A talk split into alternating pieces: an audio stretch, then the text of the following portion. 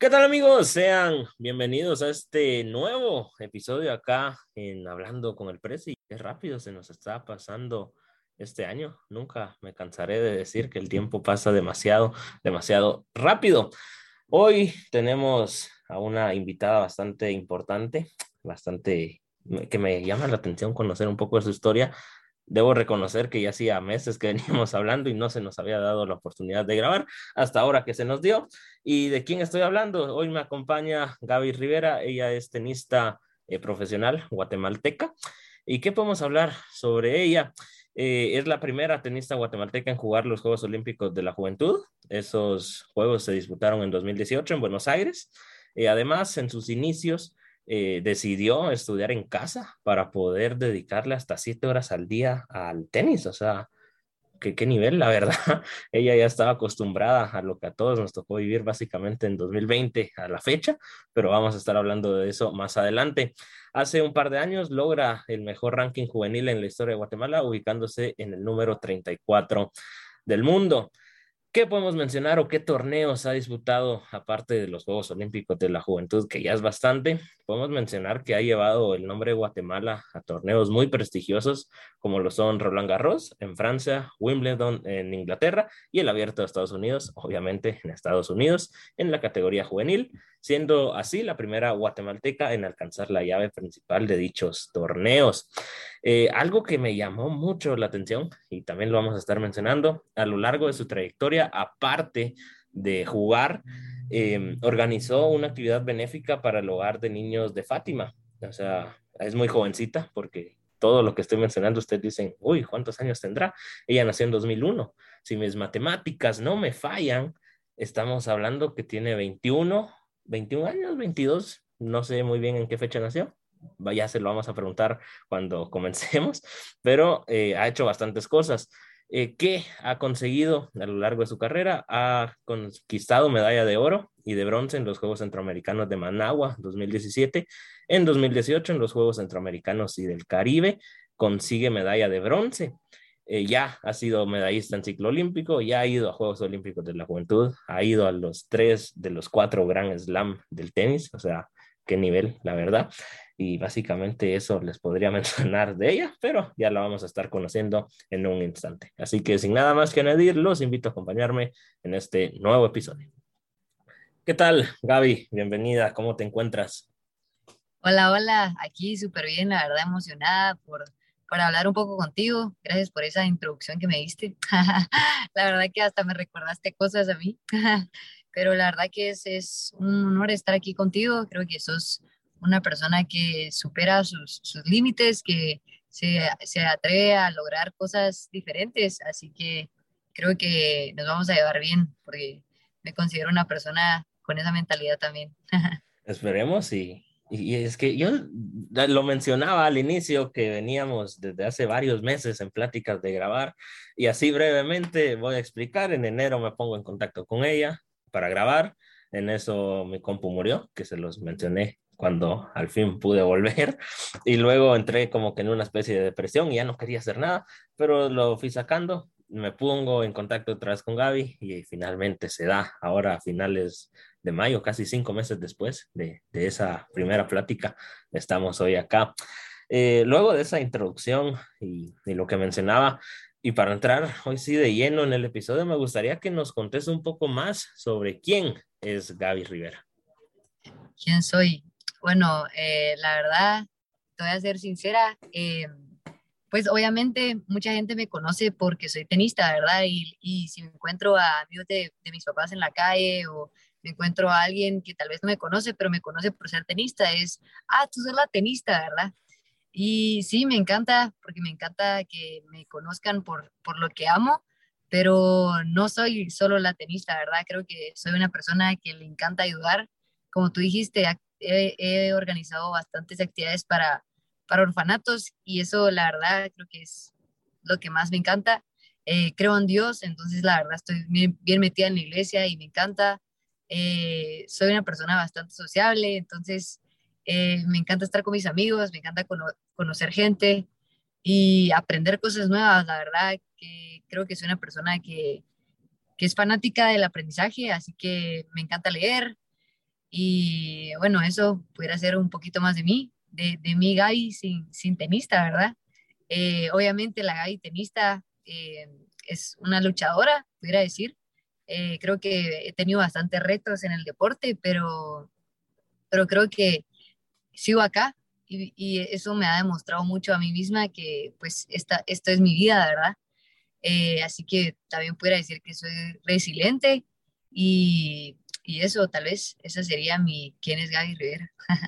Hubo un invitado, no recuerdo quién fue, que me mencionaba, la pregunta más difícil que se le puede hacer a una persona es preguntarle quién eres, porque muchas veces uno se fija más en las cosas malas que en lo bueno que uno tiene, pero en tu caso se ve que sí lo tenés bastante, bastante claro y eso está bastante bien.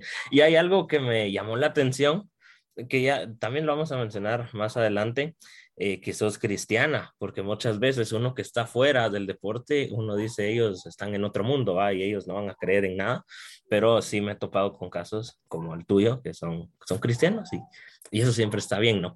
Eh, hoy sí, entrando de lleno al episodio, mencionaba que en tus inicios, eh, pues dejaste de ir a un colegio físico para dedicarte meramente al tenis.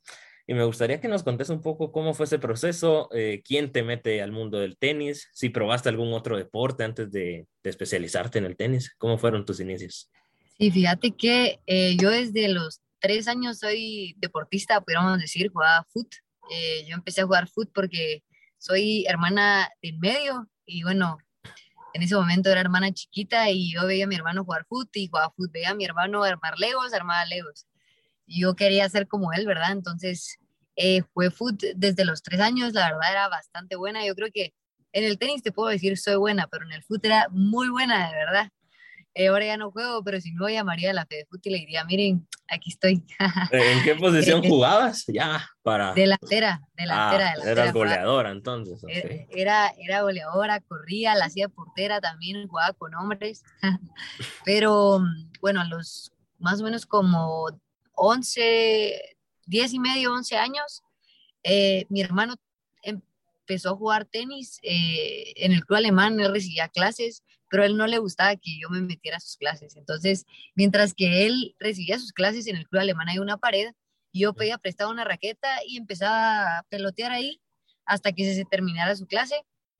Eh, porque yo no era fanática del tenis, ¿verdad? Yo amaba el fútbol y yo decía, madre, yo voy a ser futbolista, ¿verdad? Yo creía que yo podía llevar al al, a Guatemala al Mundial.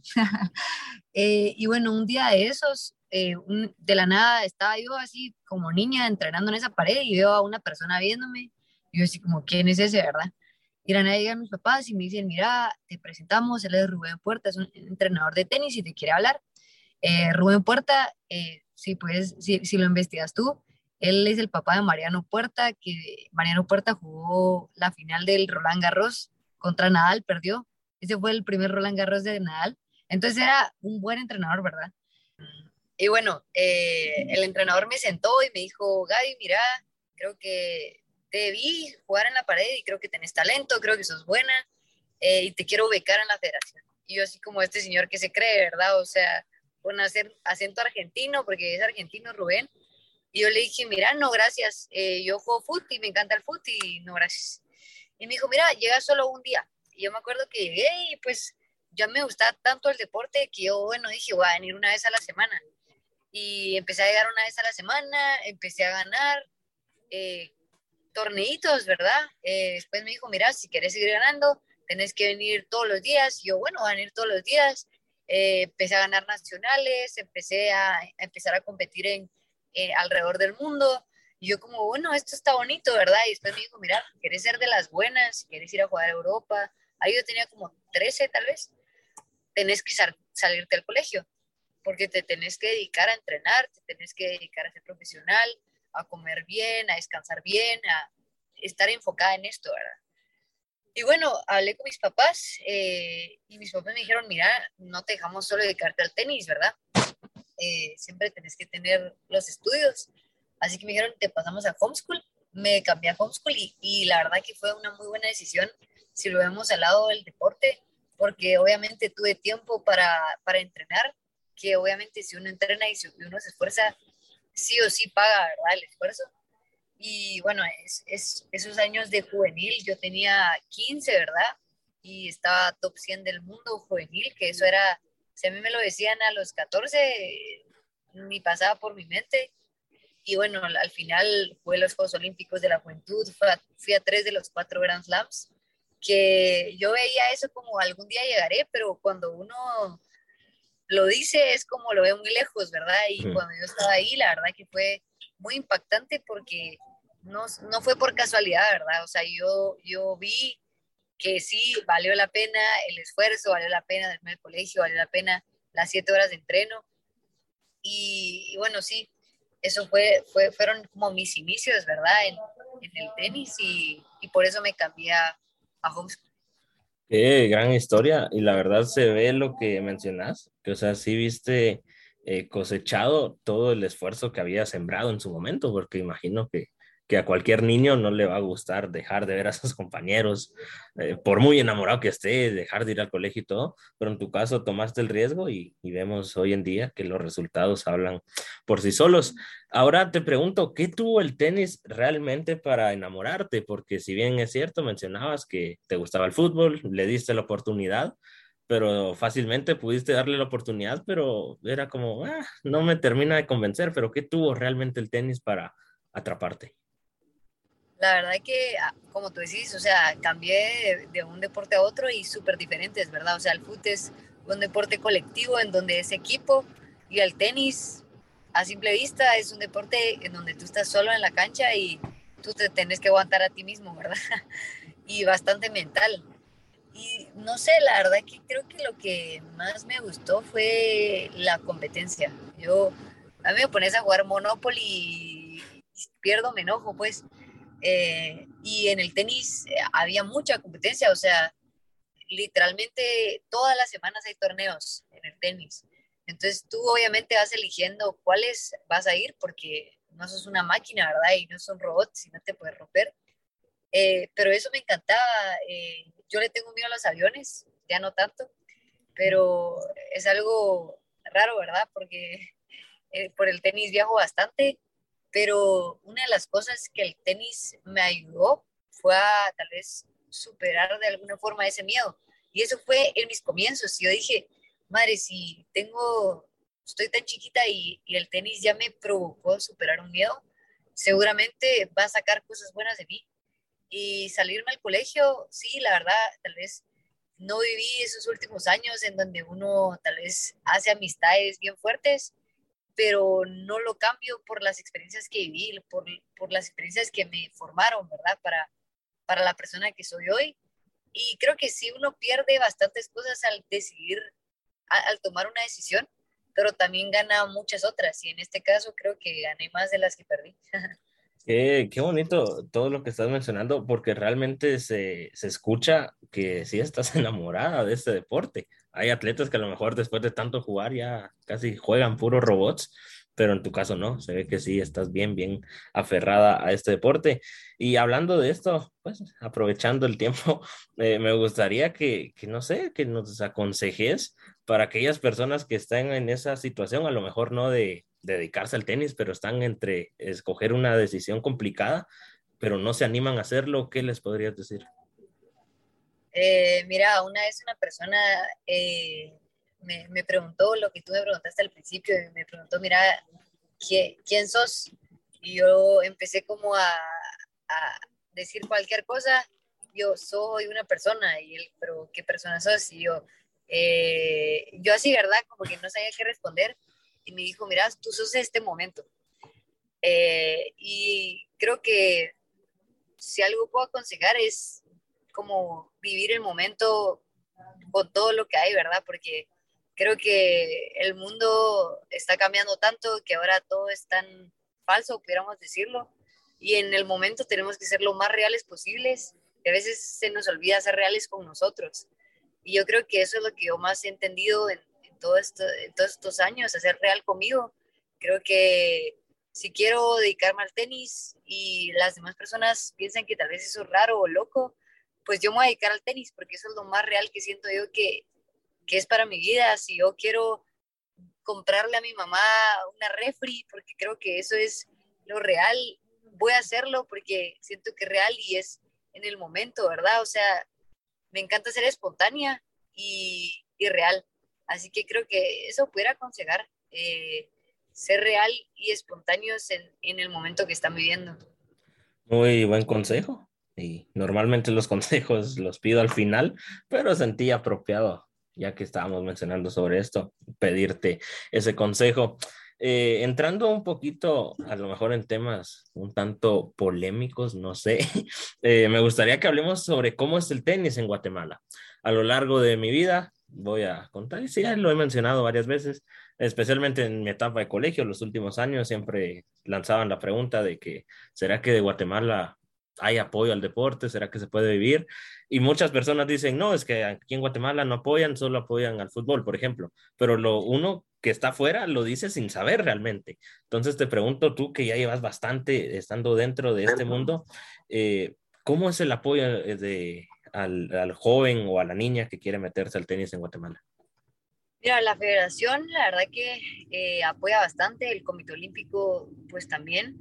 Eh, creo que tal vez la federación, yo no me puedo quejar. Eh, yo, gracias a Dios, pues he abierto puertas y la federación me ha, apoyado bastante, eh, pero sí existe tal vez un tipo de desorden, ¿verdad? En donde a veces eh, hay apoyos donde hay que esperar, ¿verdad? Para que uno lo apoyen, o pareciera que hay que rogar, ¿verdad? Así como que tal vez no hay un montón de tenistas, pero uno tiene como que rogar para que lo apoyen, pero la realidad es que requiere un esfuerzo, ¿verdad?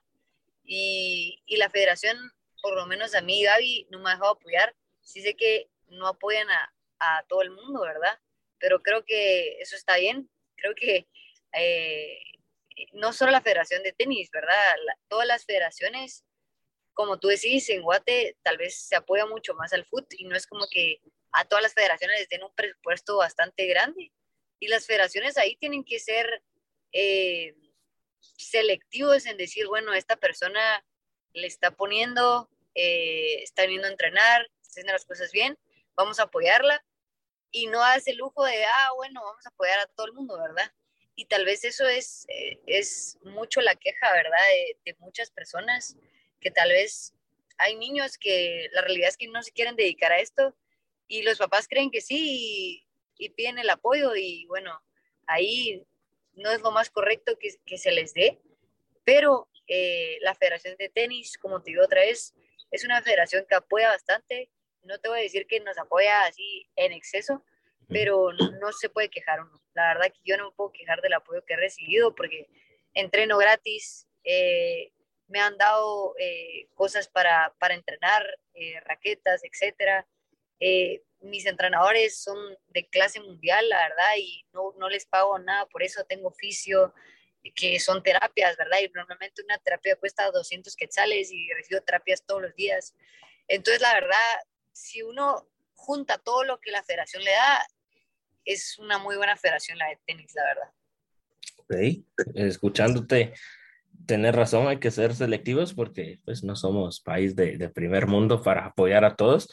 Y, y, eso pasa muchas veces, lo que mencionabas, que a veces los papás dicen, no, es que mi hijo tiene que destacar en este deporte porque a mí me gusta este deporte, pero al niño a lo mejor no le gusta, está ¿sabes? casi que obligado. Tú dijiste, tú dijiste, somos país de tercer mundo y, y no hay que apoyar a cualquiera, pero la realidad es que tú te vas a Estados Unidos y en Estados Unidos son selectivos con, con a quienes apoyan. O sea, hay, en Estados Unidos hay millones de deportistas y ellos apoyan a 10 gimnastas, a 10 tenistas y, al, y, son los mejores, ¿verdad? Y ellos tienen que pasar por filtros para que los escojan para, para apoyarlos y así es, o sea, creo que aquí en Guate tal vez muchas veces estamos acostumbrados a creer que merecemos mucho y hay que apoyarnos y la realidad es que no, ¿verdad? O sea, ponete igual en mi caso, si yo no doy resultados, no puedo exigir que me apoyen, ¿me entendés? Entonces, eso es, o sea, la federación tiene que ser selectiva y obviamente a los que estén cumpliendo con resultados, con entrenos, con la dedicación, lo, lo correcto debería ser apoyarlos, ¿verdad? Pero ese es mi punto de vista.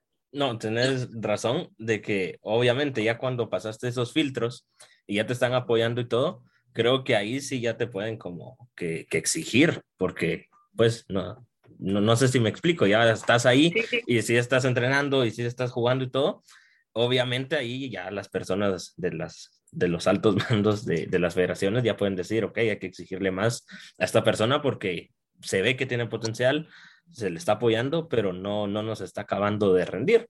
Pero ahí ya son temas ejecutivos, podemos mencionar. Ya llevas bastantes años eh, en el tenis, exactamente cuántos años llevas ya así enfocada a full. Yo como enfocada, yo creo que me salí del colegio a los 13, tal vez, y tengo 20. Entonces llevo tal vez 7, casi 8 años eh, jugando tenis. Bueno, en esos casi 8 años me lesioné casi 3 años. eh, pero sí, llevo bastante, la verdad es, ya es una vida. Llevas bastantes años en el tenis y aunque sos bastante joven, 20 años, yo dije que tenías 21, ahí pido perdón, mis matemáticas me fallaron. No, pero... 21 este año, así que ah. no te fallaron tanto. Estamos, van a decir, este no, no fue a, a, la clase de matemáticas, pero sí, ahí hubo una pequeña confusión. Y me gustaría preguntarte y saber qué tan grande ha sido el cambio del tenis a lo largo de la historia. Yo imagino que desde que comenzaste a la fecha ha evolucionado el deporte en cierto modo, ¿no? Pues sí, te referís aquí en Guate. Sí, específicamente en Guate, porque en el mundo es muy grande. creo que sí, obviamente ha evolucionado. Eh, la federación, los entrenadores han, han, mejorado, ¿verdad? O sea, se han capacitado mejor y eso obviamente hace que haya mejores jugadores. Eh, pues aquí en Guate, lastimosamente, no podemos decir así como hay hay una referencia de alguien que estuvo, no sé, ponete top 100 en el ranking profesional, que eso en otros países, tener top 100 profesional, obviamente inspira, ¿verdad? A, a los chiquitos y, y, eso motiva y se va creando como una cultura y tal vez eso en Guate no, no, lo, no lo han logrado las personas que han pasado y no lo hemos logrado las personas que estamos. Eh, pero sí hay referentes, ¿verdad? En, en, hombres está Christopher Díaz, ¿verdad? Él fue creo que 300 del mundo, eh, Wilfredo González, que también fue bastante bueno, en este momento está Andrea y Melissa, que también son bastante buenas, y pues en mi caso, sumado a esas personas también, Luciano Ramazzini fue un juvenil bastante bueno, que en su momento para mí eran mis modelos a seguir, ¿verdad? Yo decía, bueno, yo tengo que puntear a ellos, tengo que querer ser como ellos, hacer las cosas como ellos. Christopher, la verdad, en, un momento me ayudó bastante, él era muy disciplinado y yo lo veía entrenar, lo veía entrenar.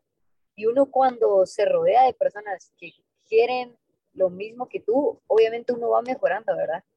Y, y bueno, sí, creo que ha evolucionado. Eh, creo que igual poniendo mucho los pies en la, en la tierra, lo que yo tal vez logré de, ser 30 juvenil, ¿verdad? Creo que fue algo bonito, no solo para, para mí, sino también, pudiéramos decir, para la fe, porque no había salido tal vez una jugadora que hubiera estado en ese ranking y no es mérito mío, ¿verdad? O sea, yo no he entrenado en otro lugar que no sea la federación, así que es mérito de la federación, es mérito de que la federación me apoyó, es mérito de que la federación tiene buenos entrenadores, tiene buen, buen preparador físico, buen fisio, entonces es bonito porque tal vez todas las personas no lo ven, tal vez solo ven, ah, Gaby fue 30 al mundo juvenil, pero la realidad es que fui 30 al mundo juvenil porque entrené aquí y no es como que en muchos deportes salen personas buenas o yo qué sé, porque entrenan en Estados Unidos o porque entrenan en España.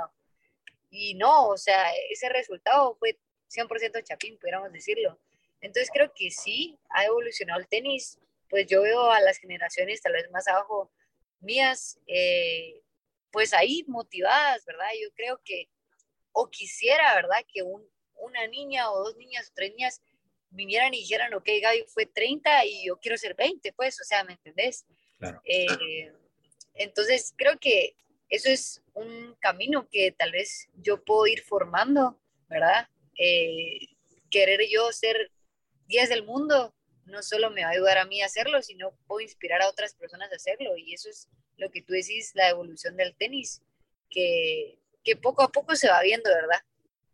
Qué, qué bien lo que mencionas, porque hace sentido lo que mencionabas al inicio de quién es Gaby, sobre tu mentalidad, porque bien puede haber una persona que hizo lo que tú hiciste, estar en el top 30 y decir, ah, yo lo hice y yo me llevé todas las luces y todo, pero muchas veces de por sí es triste, pero pues es por los medios de comunicación que a veces nos, nos enfocamos de todo el trabajo que hay atrás de, del deportista, todo el cuerpo técnico, bien lo mencionabas, entrenadores, fisios, eh, psicólogos tienen algunos, nutricionistas, o sea, es un montón de gente que hace que el atleta suba. y regresando a lo que mencionaba de, de tu mentalidad, que tengas esa, esa gana, por así decirlo, de que en un futuro haya una niña y que diga, ala, ella hizo top 30, yo quiero ser top 20, o sea, ser de inspiración para otra persona, eso habla muy bien de ti sabiendo que tienes 20 años, es que sos muy joven, pero se ve que la edad solo es un número y sos bastante madura para tu edad. Eh, mencionábamos, eh, siguiendo sobre estos temas, eh, un tanto complicado a lo mejor lo que te voy a preguntar, pero ¿crees que hay igualdad de género dentro del tenis, no solo nacional, sino que internacional? No, eh, creo que eso es algo que yo he visto bastante. Eh, creo que, bueno, igual podemos ver, ¿verdad? Los pagos de, de los profesionales, hay más, hay más para los hombres que para las mujeres, pero en eso a cierto punto es, es, lógico porque tal vez hay canchas de, o partidos de hombres que se llenan más y eso produce más dinero para el torneo, entonces les pagan más. Eh, pero tal vez te puedo decir que no, pero poco a poco se está logrando una igualdad. Eh, en las mujeres hay, hay, una mujer que se llama Billie Jean King, que por eso una, hay una copa que se llama Billie Jean King Cup, y ella logró, ¿verdad? Ella fue la que empezó a querer que las mujeres se les pagara.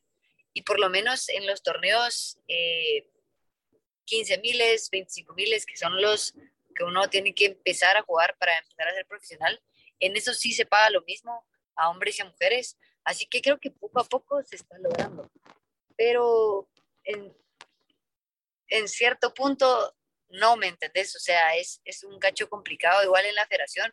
Siento que a los hombres tal vez se les da un poco más de atención, pudiéramos decir, en el sentido económico que, que a las mujeres, pero igual es algo que se tiene que ir trabajando, ¿verdad? O sea, no se puede exigir, como te digo, ellos me pueden exigir a mí que yo tenga resultados, pero yo no les puedo exigir a ellos algo. Eh, pero eso es a base de trabajo, ¿verdad? A base, a base de, de, de, luchar por eso, ¿verdad? O sea, decir, miren, o sea, nosotros somos mujeres, pero estamos ganando esto para el país, ¿verdad? Entonces, creo que soy una persona que cree que, que los resultados eh, son los que, con los que uno tiene que hablar. Entonces, a mí no me gusta exigir algo, sino más bien mejor lograr algo y que ahí ellos digan, ok, apoyamos la verdad.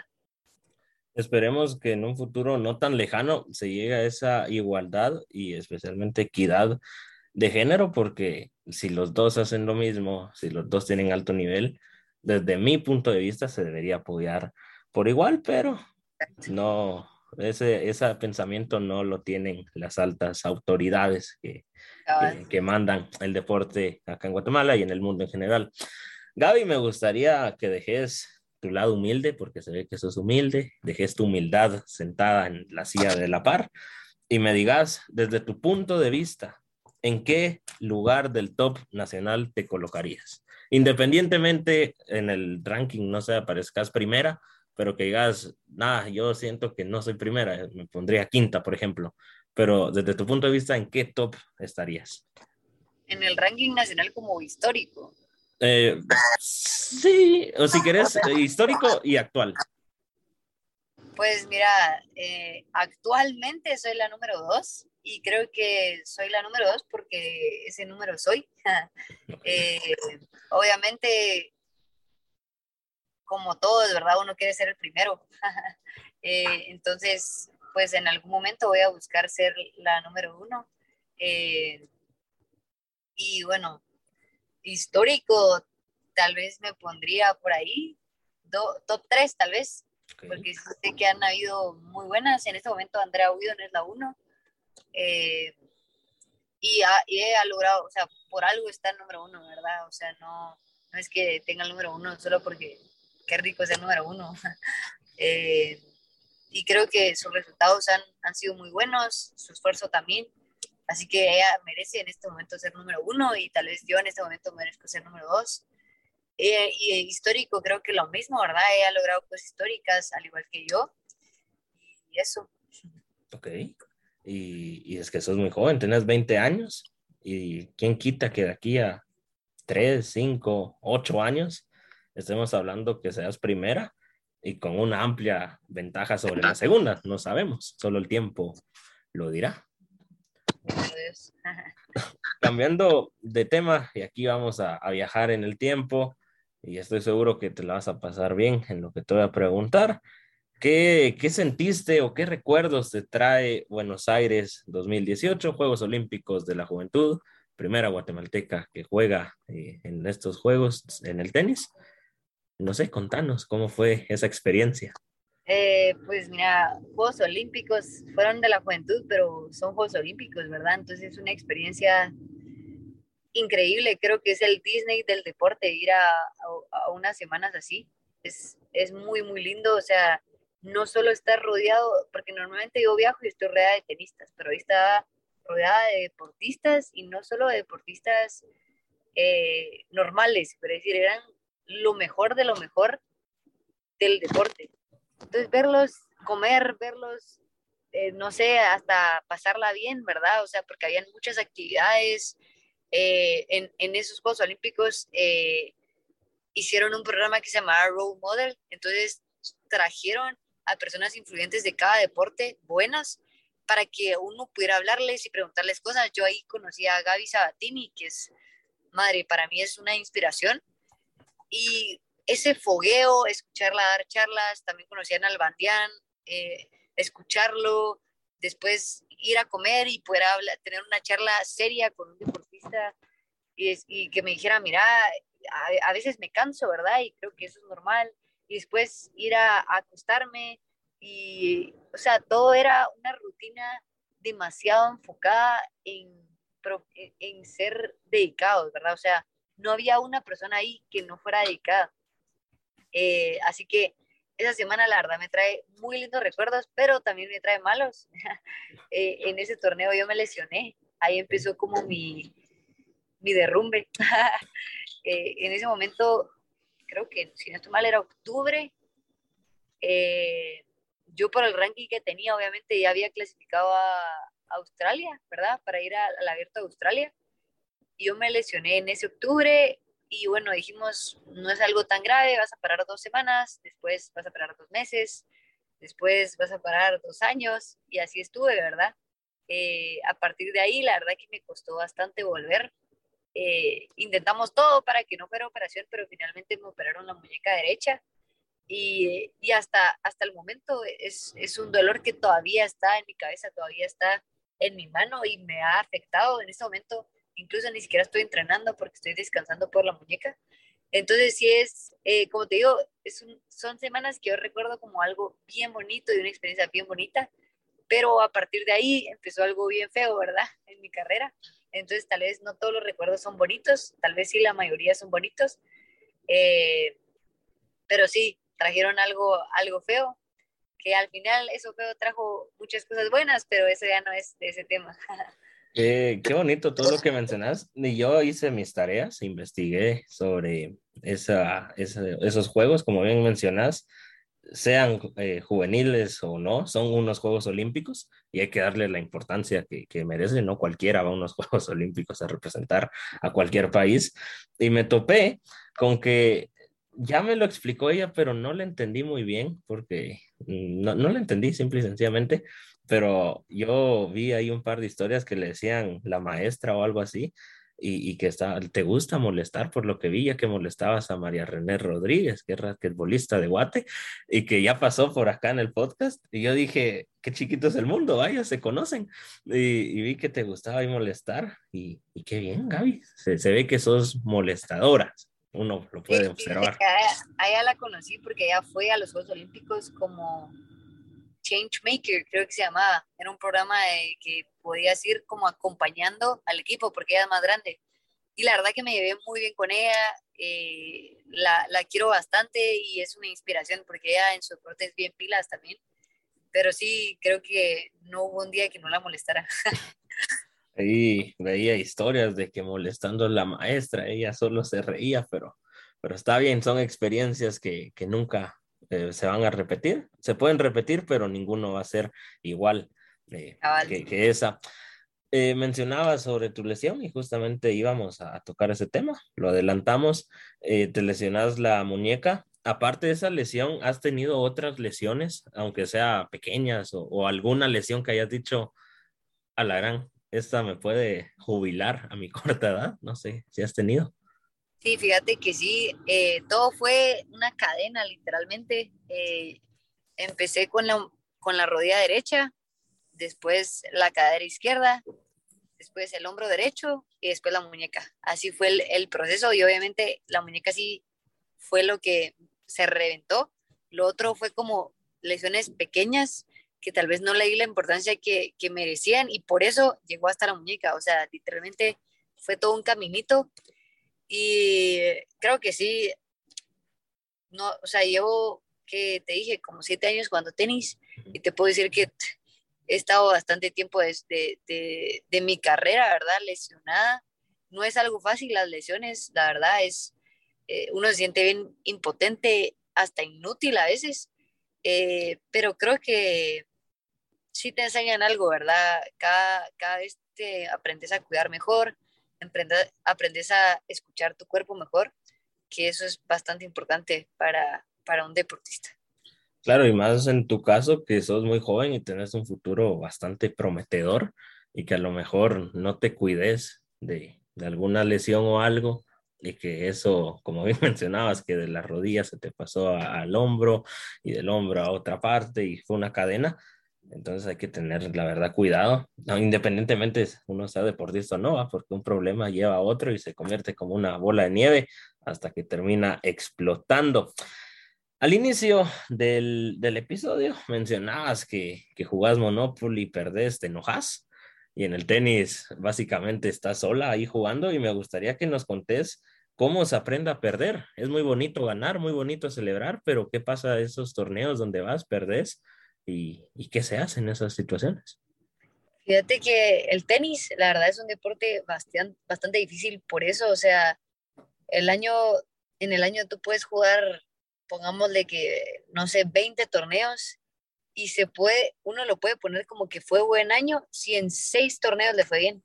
Entonces, en la mayoría perdiste. Eh, y es bien difícil porque tú juegas todas las semanas y la realidad es que en, un cuadro de 64 personas, la única persona que no pierde es una. Después todos pierden.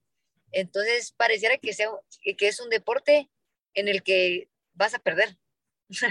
o sea, vas a perder todas las semanas, pareciera, ¿verdad? O vas a tener una semana buena, pero después la siguiente semana, en primera ronda, perdés. Eh, entonces creo que sí es, al principio a mí me costó bastante porque tal vez en el foot, por el equipo, ¿verdad? Éramos buenas y, estamos acostumbradas a ganar, ganar, ganar, ganar. O si perdías era como, ah, es que la portera, o ah, es que, ¿me entendés? O sea, era culpa de todas. Y en el tenis, la verdad es que es tu culpa, ¿verdad? Si tuviste un mal día, si, si amaneciste mal y no lograste, eh, es, estás tú, ¿verdad?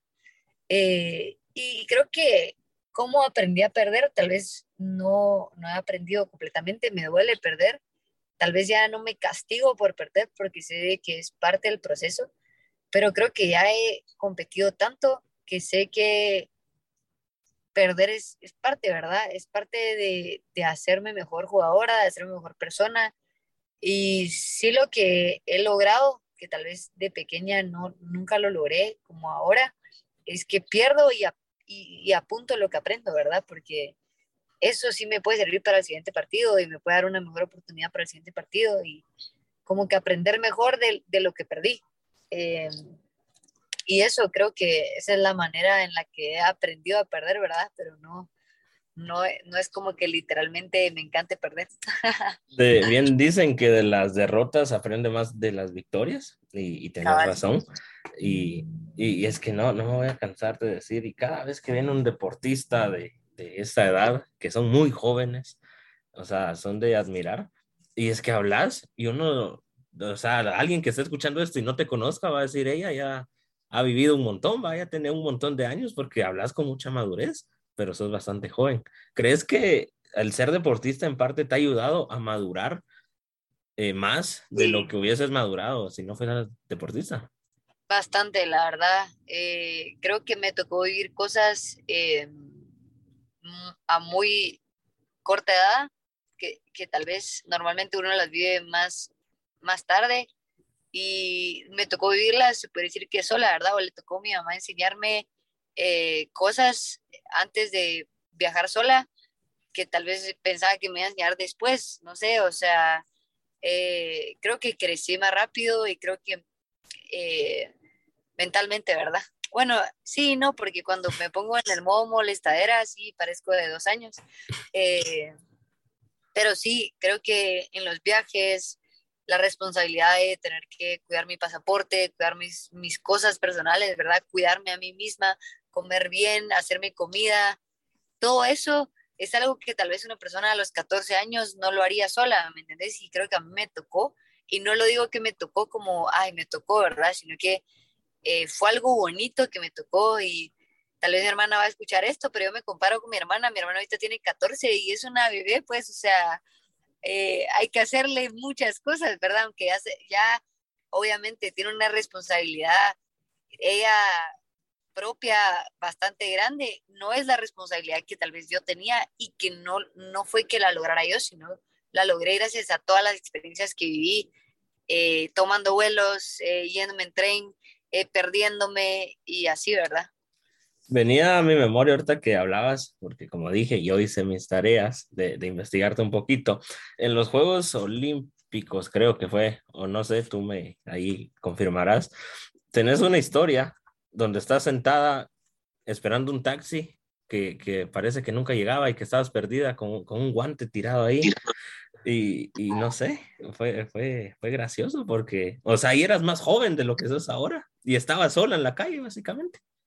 Sí, fíjate que ahí yo tenía 15, si no estoy mal, eh, si mucho 16, y nos dijeron, miren, váyanse para allá, ahí a haber un transporte y no sé qué, y como que pedimos, creo que fue el, el Uber que lo pedimos o algo así, y cuando llegamos a ese lugar nos canceló, no teníamos internet, los, no había taxis que pararan, estábamos con nuestras maletas, eh, no sabíamos ni qué hacer, pero bueno, ahí gracias a Dios sí estaba con un entrenador y fue como, bueno, voy a poner a grabar este momento porque no va a haber más momentos así y, tuvimos que esperar hasta que un taxi nos cobró casi que 100 dólares, ¿verdad? Por llevarnos creo que al aeropuerto, eh, pero lo logramos. Lograron 100 dólares por un viaje, sí. Yo que no lo pagué me duele en el corazón ahora. Imagino ustedes que sí lo pagaron. Y, mencionabas que a lo mejor tu hermana lo escucha, ojalá lo escuche. Y, y, saludos, no puedo mencionar su nombre por cuestiones de legalidad, ¿verdad? No es mayor de edad, no queremos problemas, pero le enviamos saludos. Ya hemos pasado el Ecuador de este episodio, entrando un poquito en la recta final. Hablamos ya de los Juegos Olímpicos de la Juventud. Ahora me gustaría que hablemos eh, sobre dos torneos en específico. Yo debo mencionar no, siempre lo digo, no soy experto en los deportes, no soy aquí un, una máquina de, de datos de en el tenis, pero sí lo sigo, me gusta. Yo recuerdo cuando era más pequeño, 2010, 11, incluso 2009, antes de irme a estudiar, eh, no sé, tipo 6, 6 y media, o incluso cinco y media, yo veía en los partidos el abierto de, de, Australia, me acuerdo, los partidos de Nadal contra Federer, y desde ahí empezó ese amor hacia el tenis. En el tenis hay cuatro Grand Slam, que son eh, anuales, si, si, mi memoria no me falla, que es el de Australia, el Roland Garros, eh, Wimbledon y el Abierto de Estados Unidos. Me gustaría centrarnos en dos, en Roland Garros y en Wimbledon, que para mí son como que la cuna del tenis, bien dicen, el césped sagrado de, de Wimbledon. Y me gustaría, ¿qué te parece si empezamos hablando de Wimbledon, Inglaterra? Imagino que hablas inglés, o, a lo mejor no tan fluido, pero sí, así te defendes. ¿Cómo fue estar ahí? ¿Cómo fue poder jugar en esas canchas donde los más grandes de la historia han jugado alguna vez? Eh, pues la verdad sí fue una experiencia bastante linda. Como tú decís, es muy histórico, ¿verdad? Son torneos históricos y eh, lo juvenil se juega, se juega la segunda semana. Eso ya es eh, cuando empiezan cuartos de final los profesionales. Entonces ves a los que mejor están, ¿verdad? En ese momento. Yo cuando fui, Roger perdió en cuartos de final, cabal, contra Anderson. Pero sí es muy bonito porque ahí sí te das cuenta eh, un torneo profesional lo que es. O sea, yo, yo, yo iba a los vestuarios y, y, de la nada se está cambiando Serena Williams, ¿verdad? Eh, volteaba y estaba Bosniaki, eh, volteaba, me iba a otro locker y estaba Kerber. Entonces tú decís como, ok, estoy aquí, ¿verdad? O sea, no es que me merezco, pero puedo estar aquí, o sea, llegué aquí. Entonces es una situación bastante linda porque es como, como tú dijiste al principio, o sea, como que cosechaste lo, lo que sembré, ¿verdad? De esfuerzo y tanto. Eh, bueno, esas experiencias lastimosamente no las viví con mi familia, las viví yo y yendo allá me fui con un equipo, pero sí es, es algo increíble. Eh, creo que no me dio tiempo de sacar mi mejor nivel porque me asombró demasiado todo. O sea, en Wimbledon yo volteaba a ver y decía, ¿cómo es posible que yo esté aquí, verdad? Y no me pude enfocar en jugar y en disfrutar el momento, ¿verdad? Sino que yo estaba como perdida, o sea, no podía creer que, que estaba en ese momento. Y tal vez sí me hubiera servido ir una segunda vez porque hubiera sido como, aquí estoy, ¿verdad? Y ya vine el año pasado y así como es esto, y ahora es a esto, ¿verdad? Es a querer ganar. Eh, que lastimosamente no lo logré, pero todas las experiencias que saqué y como me dice mi entrenador, mira, nadie que no ha ido no, no se va a esforzar tanto por volver a ir. Entonces yo ya vi cómo es todo y por eso es tanta mi motivación por querer volver a estar ahí en algún momento. Es como que estaba soñando despierta, se podría mencionar. Sí, literal, literal. O sea, literal, o sea, yo almorzaba y estaban las emblemáticas fresas con crema, Después, eh, para mi partido, llevaba un guardia de seguridad enfrente, un guardia de seguridad atrás, pasaba por el, el, pasillo ese famoso que los jugadores pasan por Wimbledon, veía todas las, las fotografías de los que han ganado. Entonces yo decía, madre, o sea, estoy en algo histórico, en lo, en lo más top del tenis, ¿verdad? Y creo que en ese momento todavía era muy chiquita para entender que, que eso era tal vez fijarme en todo eso podía ser una distracción. Qué, qué, nivel, la verdad, el, tuyo de poder ir ahí, donde no cualquiera va. Y antes de pasar a, a, Roland Garros, me gustaría preguntarte, me surgió la duda, no sé si solo a mí, Gaby, ¿cómo te clasificaste o cómo se clasifica para ir a esos grandes torneos? Pues fíjate que así como profesional tenés que jugar torneos eh, de más poco, pocos puntos. Entonces, en, en juvenil, por ejemplo, existen J5, 4, 3, 2, 1, grado A y Grand Slams. Entonces tú empezás con J5, eh, vas agarrando puntos, obviamente no puedes entrar a un J1 si no tenés los puntos suficientes para, para entrar a un J1. No puedes entrar a Grand Slam si no tenés los puntos suficientes. Entonces, tenés que ir ganando los puntos en los torneos y ir subiendo, ir subiendo, porque obviamente un J3 da más puntos que un J4. Y así vas subiendo, subiendo, subiendo, hasta que llegas a tener un ranking que te que te, que te dé la oportunidad de poder entrar a un Grand Slam. Ok, eh, esa información no la sabía y no sé si alguien que está escuchando esto lo sabía, pero ahora ya lo sabemos. Ahora ya hablamos de, del césped sagrado, ahora nos vamos a, la arcilla sagrada, le, le, llamo yo, que es Roland Garros. Contanos, ahora estabas en Francia, eh, no sé si hablas francés, eh, no sé si el idioma fue un poco ahí complicado. Contanos, ¿cómo fue tu experiencia? Eh, pues ese fue mi primer Grand Slam, así que fue también así como, wow, estoy aquí, verdad. Y yo desde que me empecé a apasionar más por el tenis, me preguntaban qué quieres lograr y yo decía, quiero ganar Roland Garros. Entonces, eh, es mi Grand Slam favorito.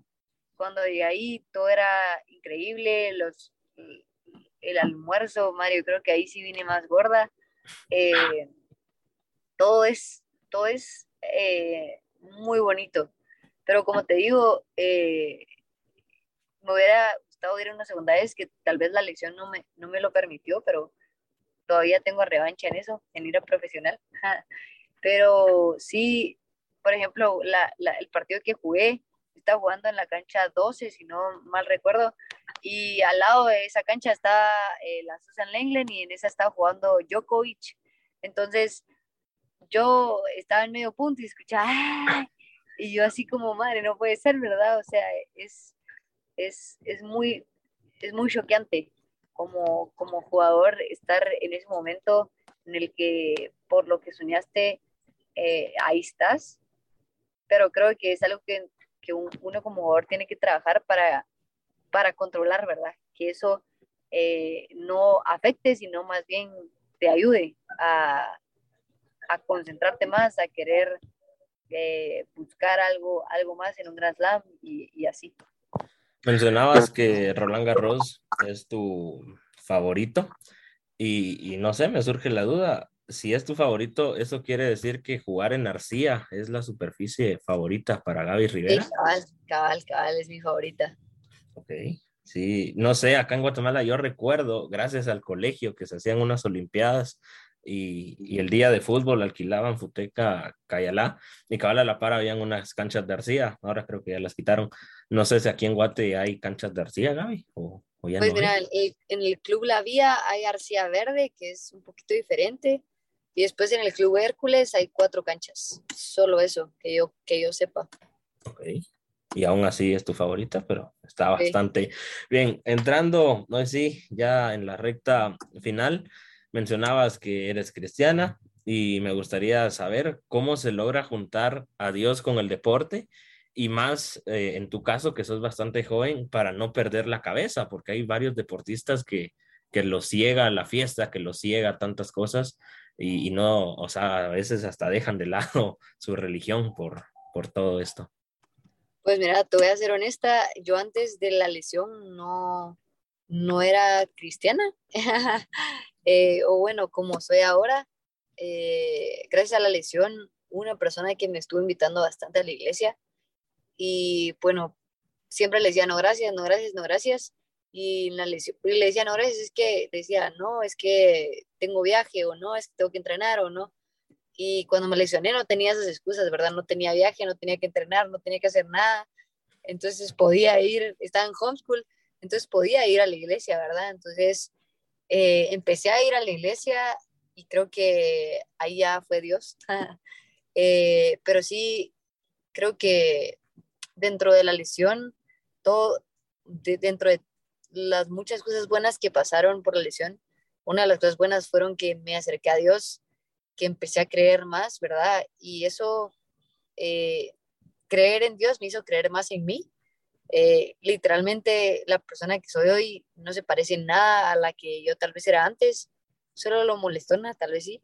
Eh, pero sí, es, es, es bonito, también es complicado, ¿verdad? Yo hay veces que tengo el dilema ese, no se pierde un partido y digo, Dios, pero mira, yo creo en ti y ella no, entonces, ¿por qué ella me ganó y yo no, verdad?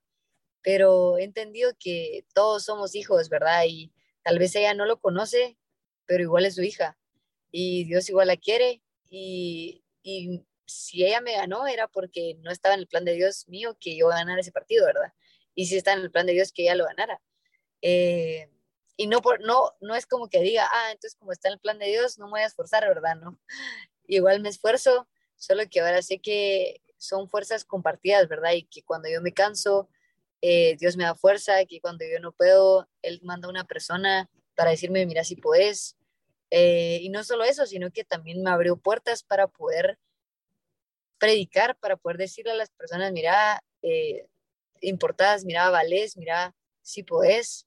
Y me he chocado con gente que tal vez también es deportista y me dice, ay, mira, es que no puedo. Y yo poder decirles, mira, si puedes, como tal vez ah, en algún momento alguien me lo dijo. Entonces creo que sí, es, es, es mi más bonita relación eh, con, con, Dios y con la iglesia.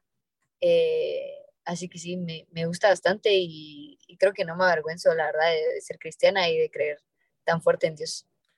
Todo esto nace a raíz de tu lesión, que si no te hubieses lesionado, no sabemos la verdad que hubiese pasado, pero bien lo mencionabas, que, que Dios tiene un plan perfecto y, y estamos viendo que se está cumpliendo. Por último, para cerrar esta primera fase, te, pregunto, Gaby, ¿qué te motiva a seguir? ¿Qué te motiva para levantarte cada día a seguir luchando por tus sueños? Eh, la verdad, siempre me enfoco en buscar ser una mejor persona todos los días. Tengo una frase de, si me muero mañana, ¿qué quisiera hacer hoy? Así que yo siempre estoy pensando que puede ser hoy mi último día y eso es lo que me motiva, la verdad. O sea, si hoy fuera mi último día, yo quisiera levantarme tempranísimo, entrenar, darle el 100% en el entreno, eh, decir una persona un cumplido. Eh, y creo que eso es lo que más me motiva, esa frase.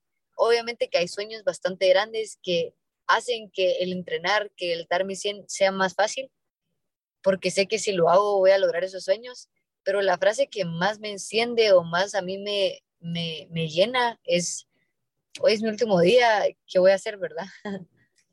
Qué, qué bonito todo lo que mencionas y, y, me llamó la atención que una de mis cinco preguntas eh, random que te iba a hacer es justamente eso, que qué harías si te morías mañana, pero ya me lo respondiste. Entonces, eh, pasamos hoy sí a la siguiente fase. Te voy a hacer ahora cuatro. Bueno, no, tengo otra ahí preparada. Cinco preguntas, me tienes que responder lo primero que se te pase por la mente, después cambiamos roles en el caso tengas preguntas. ¿Estás lista para mis preguntas rápidas? Sí, sí. Gaby, ¿cuál es tu mayor defecto? Eh, que soy muy intensa. ¿Cuál es tu mayor miedo? Eh, quedarme sola. Ok. Eh, si tuvieras que resumir así brevemente sobre cómo incentivar a los jóvenes que sigan sus sueños, ¿qué me dirías? Eh, mañana es su último día, vivan hoy con todo lo que tengan. Ok. ¿Ganar una medalla olímpica de oro o ganar un gran slam? ¿Cuál escoges? Medalla olímpica de oro. Eh, ya mencionamos que Arcía es tu superficie favorita para jugar. Aparte de Arcía está el césped y la cancha dura, creo que se llama. ¿En cuál es tu superficie menos favorita? Mm, diría que césped, porque ahí sí ni juego casi. Ok. Por último, eh, bueno, voy a agregar uno. Si me tenés que decir uno de estos tres, aquí, o no, no me digas uno, ordenámelos. Uno siendo el mejor, tres el peor, entre Nadal, Federer y Djokovic. Federer 1, Nadal 2, Djokovic 3. Estamos de acuerdo en eso. A lo mejor yo pondría Nadal por encima, pero ahí ya son gustos ah, personales. Ahora te dejo el tiempo. No sé si tengas eh, preguntas. Si es así, lánzamelas. No, pues eh, respóndeme tal vez eh, que, que, tú le, le, ¿Cómo fue la pregunta que me hiciste de cómo incentivarías a los jóvenes, algo así? Sí, para que sigan sus sueños. Eso, Esa, eh, bueno, está, está, complicada, la verdad. Eh, yo, pues les diría que, que, o sea, se centren, primero que tengan algo en que soñar, que se centren, porque no podemos estar deambulando día tras día sin estar luchando por una meta, que busquen una meta al raíz de ya tener esa meta, que se esfuercen por conseguirla y principalmente que no escuchen los malos comentarios, porque siempre van a haber malos los comentarios, haga lo que uno haga, siempre va a haber gente que te va a criticar. Entonces, dejar de su lado y centrarse más en las personas que realmente te van a apoyar. Eso les diría. No sé si tengas alguna otra pregunta. Qué buen consejo. No, pues la verdad no. Eh, creo que eh, me contaste bastante de tu historia y creo que más que pregunta es eh, mucho, mucha admiración, ¿verdad? A ti. Y creo que también sos re joven, la verdad que somos jóvenes. y creo que hay un montón de jóvenes que, que tal vez son como nosotros, ¿verdad? Que se atreven a, a, las cosas diferentes y creo que es muy bonito como coincidir con jóvenes con, con un proceso parecido, ¿verdad? De que eh, hay que superar mucho, hay que enfrentarse mucho, pero también como que no tenemos miedo a, a enfrentarlo. Así que nada, eso. Gracias por esas palabras. No me queda nada más que agradecer tu tiempo, Gaby. De verdad, te agradezco bastante. Y hoy sí estamos llegando al final de este episodio. No está de más mencionar e invitar a suscribirse en Spotify, YouTube e Instagram y TikTok como Hablando con el Presi, donde estamos trayendo varios invitados de alto nivel. Se despide de ustedes su servidor y amigo José Acevedo, que les desea feliz semana, feliz noche, no sé a qué hora lo vayan a estar escuchando, pero gracias por sintonizar. Nos vemos en el próximo episodio.